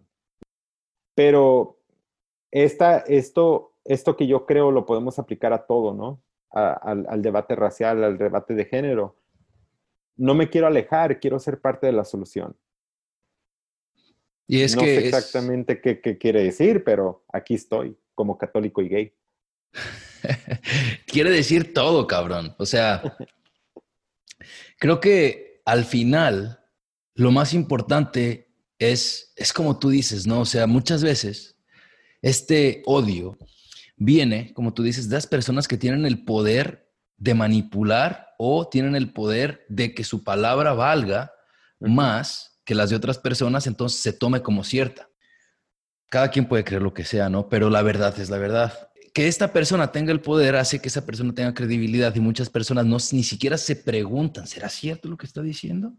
Y es, es ahí donde nace esta, pues este odio muchas veces, cabrón. O sea, Claro, y si te puedo interrumpir, yo vengo de una área, una región de México que incluye Guanajuato, incluye poquito de Zacatecas y definitivamente incluye los Altos de Jalisco, donde el sacerdote es Dios. 100%. Te creo porque he cometido errores ahí yo. Sí, el sacerdote es Dios. Y yo platicaba con mi papá hace rato un poquito de política. Nos encanta a mí y a mi papá meternos en debates. Y, yo le dije, le dije, es que nuestro trabajo no es idolatrar a nadie. Nuestro trabajo como ciudadanos es cuestionar a toda persona que tenga poder. A toda persona, ¿no? Eso incluye sacerdotes, incluye papas, incluye presidentes, incluye senadores, incluye alcaldes incluye a todo tipo de personas. Entonces, desafortunadamente, hay mucha gente que cree que el ser parte de una religión es seguir ciegamente lo que te dicen que hagas. Y eso es, eso es incorrecto, porque vuelvo a lo mismo, existe un factor humano, ¿no? O sea, la persona que está dirigiendo la, administración y las, las órdenes puede naturalmente, por cómo se crió, estar equivocado. O sea, Hitler era un líder. Y todo lo que hizo Hitler era legal, porque él administró las leyes para hacer de esa manera. Y, no, y eso no significa que estaba bien. Que fuera legal no significa que estaba bien. Exacto. Y eso, eso está sucediendo mucho ahorita en el debate racial dentro de Estados Unidos y esta revolución que estamos viviendo porque sistemáticamente existe racismo en este país. Estamos hablando de los sistemas de, prisiones, de los sistemas educativos, de los sistemas de mortgages en este país, ¿no? hipotecas, de los sistemas de préstamos bancarios. Existe un racismo que ya está penetrado en el sistema. De la misma manera que en la iglesia existe una homofobia que está metida en el sistema. Y, te voy a decir algo un poquito más controversial. Si existe alguien vulnerable en este mundo, es la persona transgénero. Porque la persona transgénero, específicamente la mujer transgénero, es discriminada dentro de la propia comunidad LGBTQ. Wow, la mujer transgénero es matada en este país, en México, en Centroamérica, en Latinoamérica, simplemente por ser. Yo tengo privilegios porque yo actúo masculino. En general, en general, ¿eh? en general. Hay gente que me conoce que me conoce bien. Pero en general, yo sé comportarme masculino, por ejemplo, y te lo puedo decir ahorita que estoy trabajando en construcción, nadie se da cuenta. Es lo que te quería preguntar, de ah, que si, si abiertamente, obviamente nadie te tiene que preguntar, no es como que va, llegas y dices, ay, güey, yo soy, yo soy gay, ¿no? Pero claro. esa, esa específicamente en el área de la construcción, cabrón, porque qué, qué, paradoja, ¿eh? Porque me pongo a pensar, dime, dime. Dime, no, dime, dime. La, mayoría de mis compas y todos, o sea, son completamente abiertos y, son, o sea, no le faltan el respeto a nadie. Pero entiendo que, pues obviamente vas a tener a personas que, que vienen, si son inmigrantes, pues vienen del rancho, cabrón. O sea, y van, vienen a jalar y, y, tienen esa mentalidad de, de hombre, macho y la chingada, ¿no? Y que puede que lleguen a discriminar a, a una persona homosexual. Por supuesto, de hecho, mira, por ejemplo, y yo te voy a contar y te lo voy a decir tal cual es. Yo tengo un privilegio muy grande donde yo trabajo porque mi papá es el jefe. mi papá es el dueño de la compañía. Entonces, pues en realidad nadie se va a meter conmigo nunca, ¿no? Aún así, yo sé moverme en esos espacios. Claro. No nada más porque por de dónde yo vengo y cómo yo me he desarrollado en mi carácter, pero porque yo crecí alrededor de gente de construcción toda mi vida, porque es a lo que mi papá siempre se ha dedicado. Y yo desde que era niño he trabajado con mi papá. Entonces, yo sé moverme en esos espacios. Desde que yo salí del closet, la interacción entre yo y mi papá cuando yo estoy trabajando con él es muy diferente. Sí. Una de las primeras cosas que mi papá me dijo después de que yo salí del closet, porque yo me fui a ayudarle un fin de semana, me dijo, ¿estás seguro que eres gay? y le dije, ¿por qué? Y me dijo, es que sabes trabajar, sabes agarrar la pala. Y le dije, ¿sabes qué? Le dije, yo estoy seguro que tú has trabajado con más personas gays de lo que piensas. Pero como tú tienes una expectativa de que el gay debe de actuar femenino, piensas que no son. Dije, pero han habido muchos que han pasado por aquí, estoy seguro. Y, y, esa fue una de las primeras pláticas que tuvimos, ¿no? Pero curiosamente, ayer me pasó algo muy chistoso.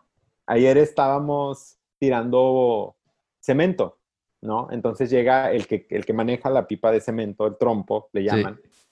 Y llega el pompero también, el que trae la pompa de cemento, que son independientes del contratista, ¿no? De mi papá. Son personas diferentes. No trabajan para mi papá. Entonces estábamos platicando, el, el, que traía la pompa de cemento me conoce muy bien a mí. El que traía el trompo de cemento no. Entonces estaban platicando entre ellos y yo iba a hacerle el cheque al, al del trompo del cemento, ¿no? Ya cuando terminaron, ya yo le dije, pues me avisas cuando estés listo, yo te hago el cheque. Ah, chingón. Ya me dice, ya, ya estoy listo. Y luego me dice, ya cuando estaba cerca de mí, oye, tú trabajaste en radio. Y le dije, sí, muchos años. Y me dice, ah, ¿a poco tú trabajaste con la bronca? Que es uno de los sí, sí, sí, sí, sí. Le dije, sí, sí, sí. Y me dijo, ¿verdad que está bien buena esa pinche vieja? ¿No? Entonces, pues ya te imaginarás, ¿no? En ese momento yo tengo que decidir. Y yo nada más le dije, pues todo el mundo dice. o sea, te lavaste las manos. Sí, a Me lavé las manos, se rió y empezamos a platicar y me empezó a hacer muchas preguntas, ¿no? De esa manera, yo difuminé la situación. Claro. No le tuve que decir, pues no, sé. No me gusta. A mí no, me, a mí no se me antoja, yo no, no. No le tuve que decir nada, pero tampoco lo tuve que desmentir. Entonces, después de que se fue, le platiqué a mi papá y me la sé que le dije, ¿qué crees que me dijo el trompo? Y me dijo que, si la broca está bien buena y que se... Mi papá se murió de risa. Hay momentos donde tú tienes que decidir qué vas a hacer. ¿Te vas a llevar la fiesta en paz? ¿Vas a entrar en un debate con eterno, con alguien que no está listo para tener un debate? ¿O vas a ser un activista, no? Em, hoy precisamente estábamos trabajando y empezaron a hacer los típicos chistes, comentarios que no nada más existen en el mundo de la obra, existen en, el mundo latino donde andes, ¿no? Eh, uno de los chavos le empezó a decir al otro, eh, güey, hoy te toca, eh, hoy vas a cooperar. Y el otro le, le, le, contesta y le dice, no, no, hoy te toca a ti. Y, no sé cómo dijeron, pero dieron a entender que, que, uno se le iba a jalar al otro, ¿no? Y todos se empezaron a reír. En ese momento sí me sentí incómodo en ese momento sí dejé mi pala y me fui y me acerqué un poquito más a mi papá. No había mucho que hacer ahí, pero me senté, me, recargué en una barda. Ese es mi privilegio como hijo del contratista. Sí.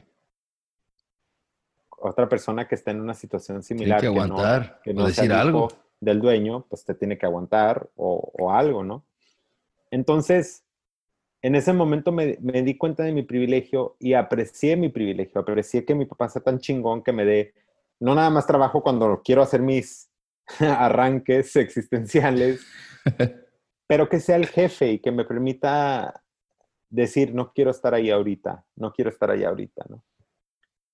Pero a veces pienso mucho en la realidad de otras personas y después de que me fui de ahí, me quedé pensando, y esto es algo que a lo mejor tú me puedes enseñar o alguien que está escuchando me puede enseñar. Y yo me quedé pensando, ¿por qué existe un fanatismo en el hombre, entre comillas, heterosexual, de bromear con eso? Se deriva quizá de la naturaleza de ser el dominante, se deriva quizá de la naturaleza de ser, eh, lo pongo en términos, ¿no? Eh, de, la sexualidad gay, top or bottom. No sé, no entiendo. Chingón. Entiendo. ¿Sabes, ¿Sabes qué? No lo he estudiado tanto, pero tengo una respuesta rápida que se me ocurrió. Y es, hay un episodio que, se llama Los hijos de la Malinche y te recomiendo, el nombre lo saqué de un escrito de Octavio Paz. Y Los hijos de la Malinche habla de que todos los mexicanos, específicamente, somos unos hijos de la chingada porque venimos de una tierra que fue violada, penetrada, abusada. Entonces, tiene que, me imagino yo, tiene que venir de lo que veníamos hablando hace rato, de que la persona, si, si Octavio Paz se refiere a la tierra penetrada como que se la chingaron, entonces, obviamente, se, también se puede referir a cualquier cosa que es penetrada, es menos que la persona o no, no tiene que ser persona, pero que, que chingó, o sea, que, que lo que sea chingó, ¿no? Entonces aquí viene quién es el más chingón, por así decirlo. Creo que tiene que, que ver más, no sé, yo, yo, o sea, pensándolo de esa manera, porque a veces ni siquiera se, creo que tenga que ver en, eh, obviamente no es en serio, pero usualmente el, el macho alfa, ¿no? Como, como es esa ideología, es este, e, el, macho alfa puede hacer lo que quiera con los otros. Entonces, como en esta conversación que tuvieron tus, compas, es como, no, cabrón, ahora te toca, yo digo que te toca, y ahora tú a mí, ¿sabes? Es como, siento que tiene, tiene algo que ver con eso, que, que, que el que se cocha al otro es el, es el mero mero, es el que, el que como que marca su territorio, no sé cómo explicarlo. Por supuesto, por supuesto, y tienes toda la razón, y, escuchándolo de esta manera tiene mucho sentido porque, porque está tan culturalmente metido en nuestro, en nuestro vocabulario que es muy fácil cuando alguien te chinga decir, me la dejaron ir y sin saliva. Me la dejaron caer. Sí, sí, sí, exactamente, sí, 100%. volvemos a lo, a lo, que hablábamos hace rato, ¿no? Que es esta cuestión de que el que penetra vale más que el que es penetrado. especialmente cuando hablamos de dos personas, de dos hombres gay. De dos hombres gay. Y, es un mundo muy interesante, es, es un mundo muy, pero, pero vuelvo a lo mismo, hay momentos en la vida de cada quien donde uno decide, am I gonna fight this fight? no, you gotta choose your fights. Ese es uno de los... De or am I gonna let it go? Compadre, a ver, yo pienso que nos podemos quedar hablando un chingo, porque creo que nuestras ideas se alinean un montón y yo estoy aprendiendo un chingo de lo que estás, de lo que me estás diciendo. Pero tú tienes un podcast y me vas a entender que editar va a ser un pedo.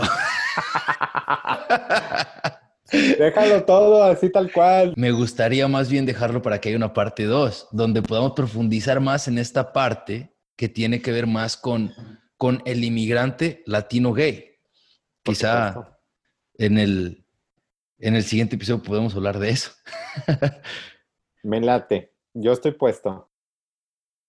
No sé ni cómo darle el ending a la conversación, pero gorritas, neta, creo que en este episodio nos enseñaste un montón acerca de lo que tiene que ver con ser no solamente un inmigrante, y, romperla en una de las áreas más importantes para la comunidad inmigrante en los Estados Unidos, que es la radio, porque de ahí es donde nosotros observamos las noticias, de ahí es donde nosotros escuchamos nuestra música, es nuestra, nuestra distracción, ¿sabes? O sea, sí vemos tele y todas esas cosas, pero eso no es nuestro día a día. Eso es solamente lo que hacemos después de lo que de verdad importa, que es el trabajo. En el trabajo, la radio es, es lo que la rompe.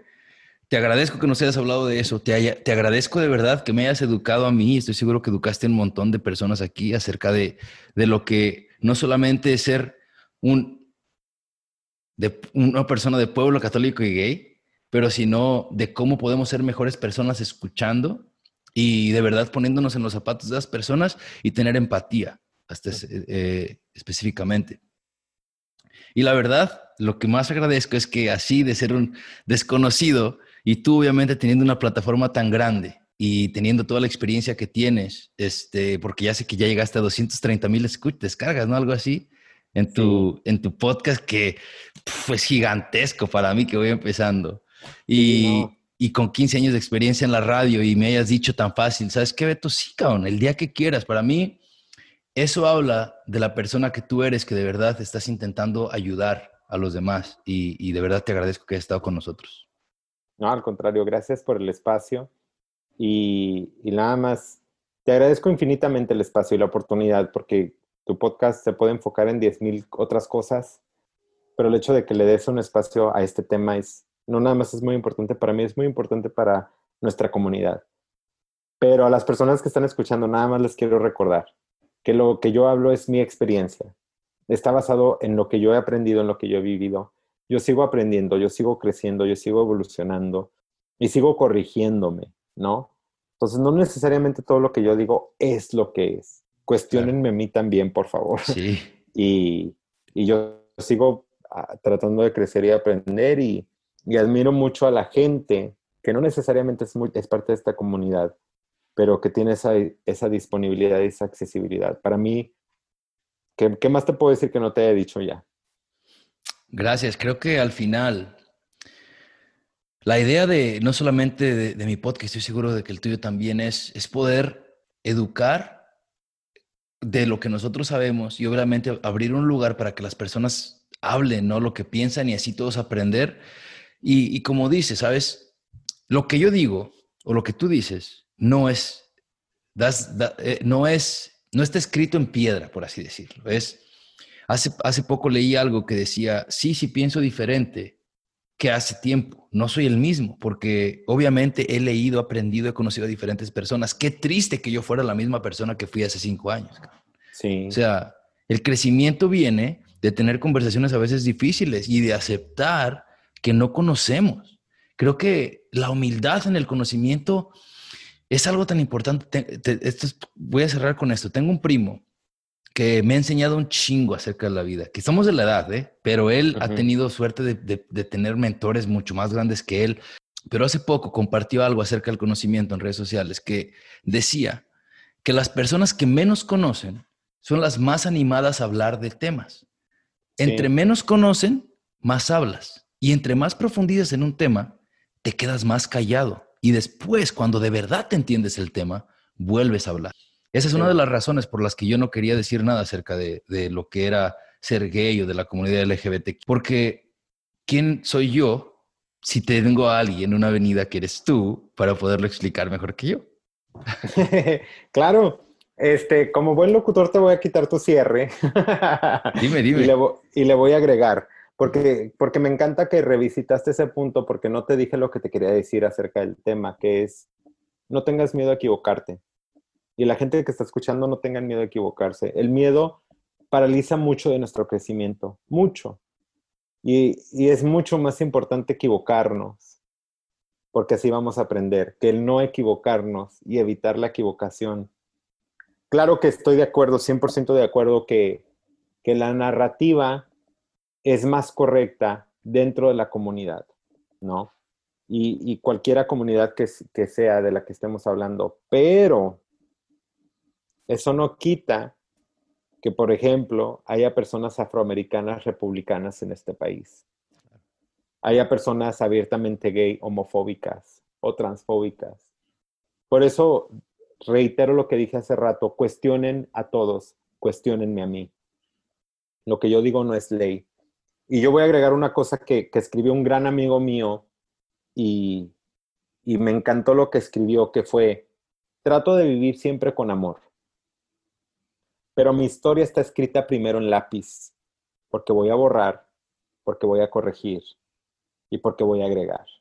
Y llegará un día donde mi historia se escriba con tinta. Todavía no ha llegado ese día. Qué chingón. Entonces, Qué chingón. esto es lo que yo dejo.